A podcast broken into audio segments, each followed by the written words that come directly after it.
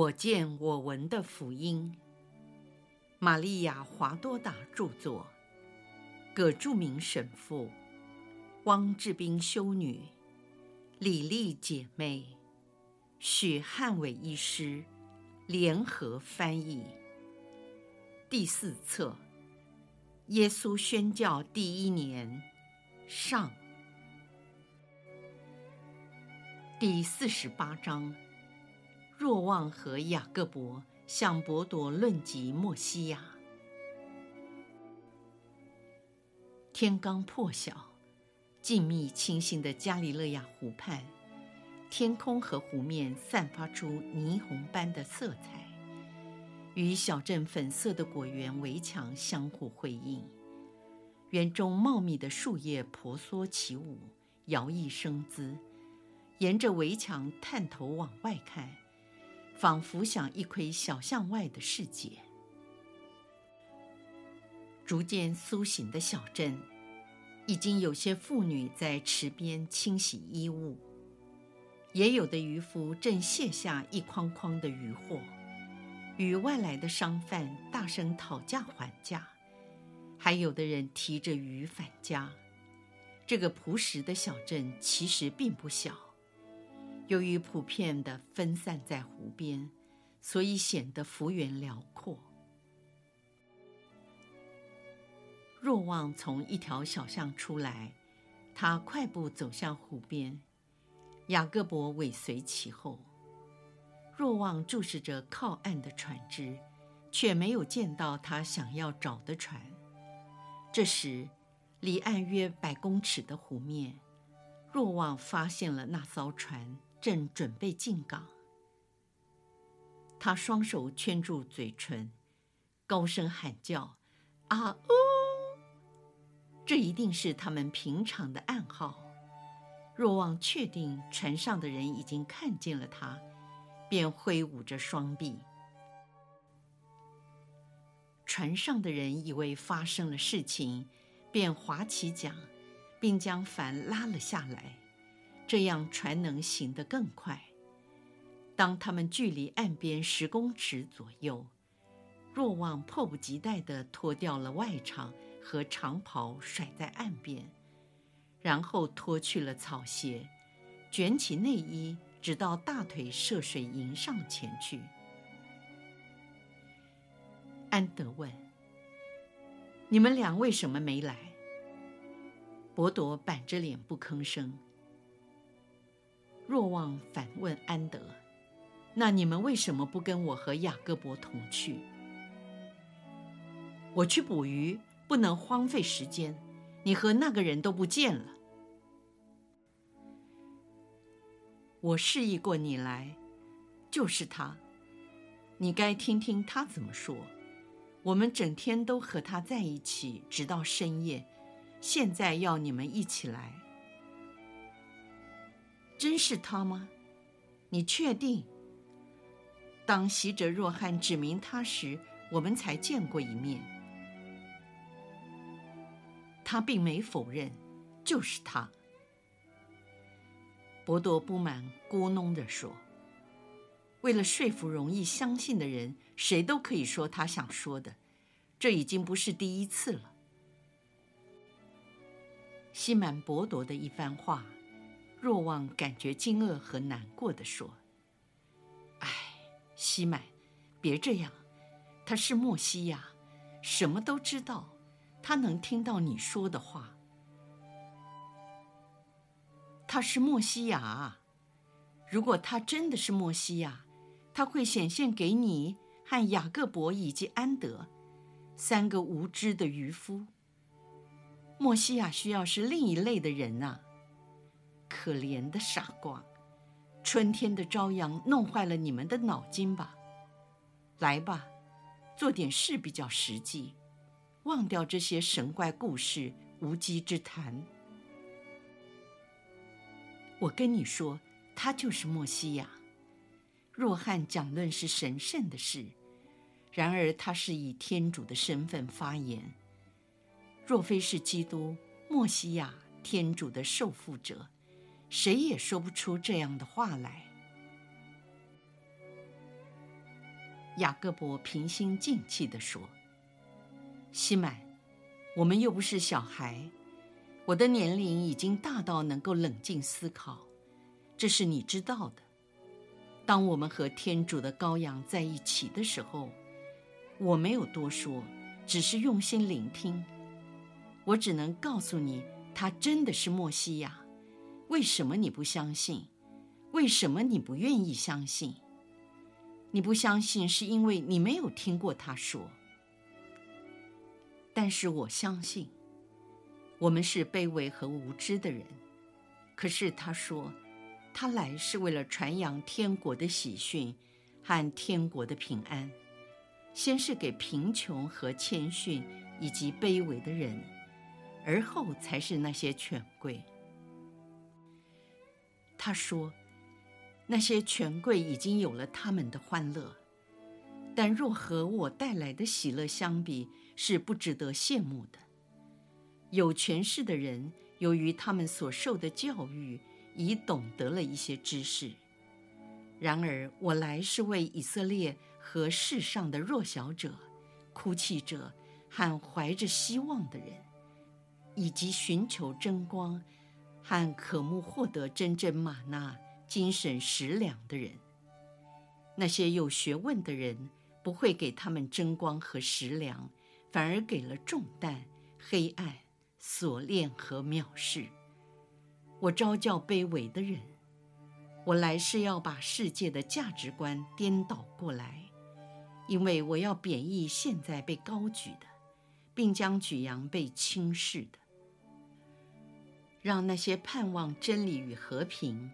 以及那些寻找永恒生命的人来投靠我，让那些爱慕真光的人到我这里来。我是世界的光。若望，他是不是这样说的？若望回答说：“是的。”他还说：“这个世界不会爱我，因为他已被罪恶和崇拜偶像所腐化。”不仅如此，这个世界的人将不要我，因为他们是黑暗之子，而黑暗并不爱光明。然而在地上，不仅有这种属世的人，但也有一些与世界混在一起，却不属于这世界的人。还有一些人之所以属于这世界，只因为他们被禁锢在世界里。就像鱼在网中一样。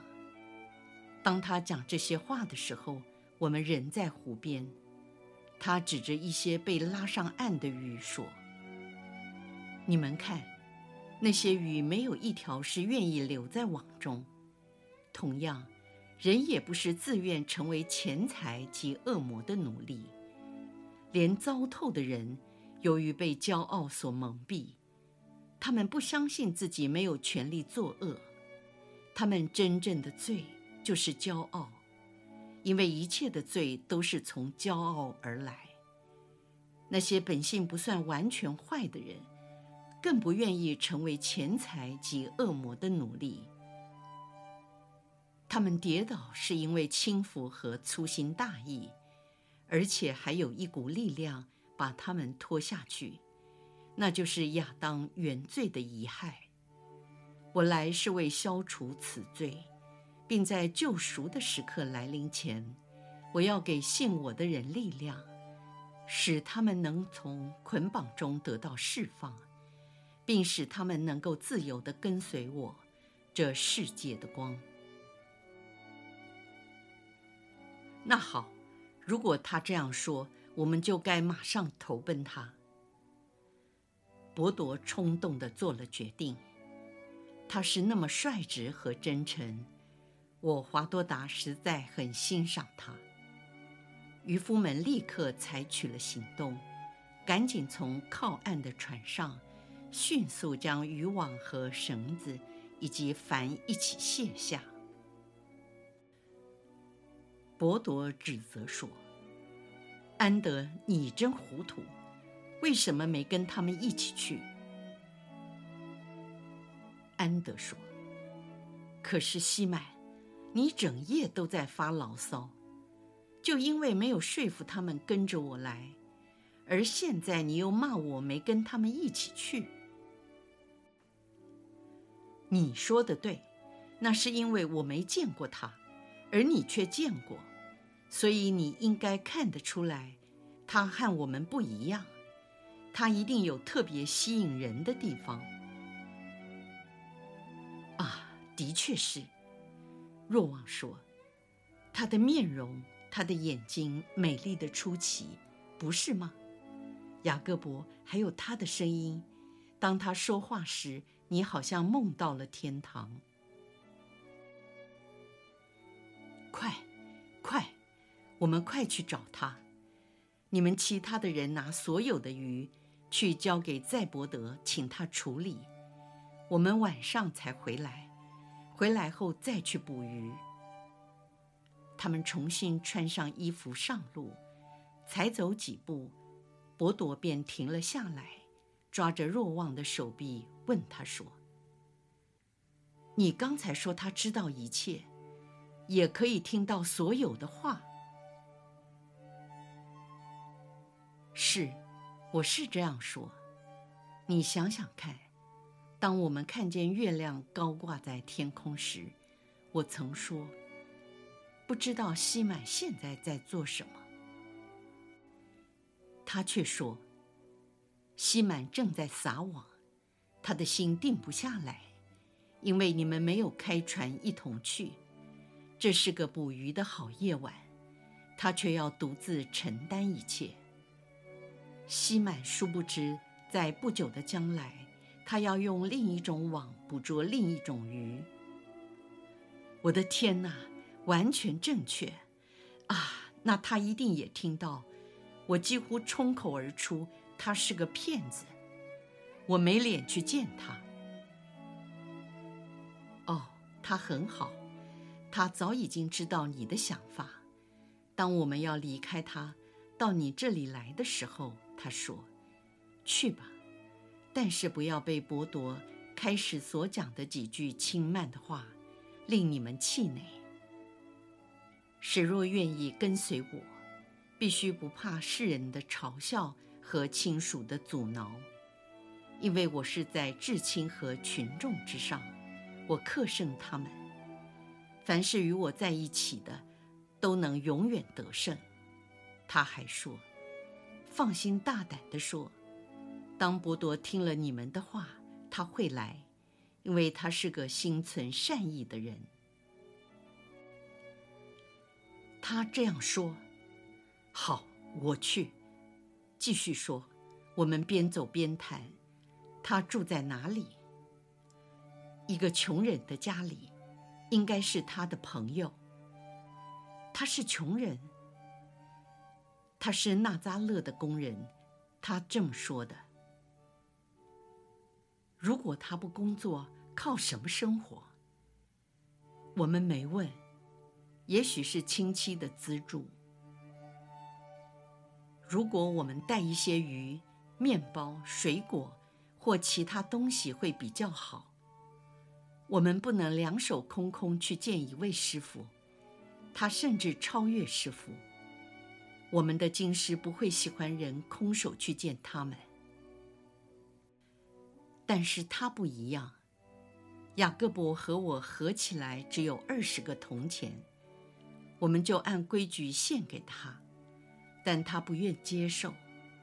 可是我们坚持请他收下，他才说：“愿天主借着穷人的祝福报答你们，跟我来吧。”他知道穷人住处，便把那点钱分给了他们。当我们问他：“师父，你自己不保留一点？”他回答说。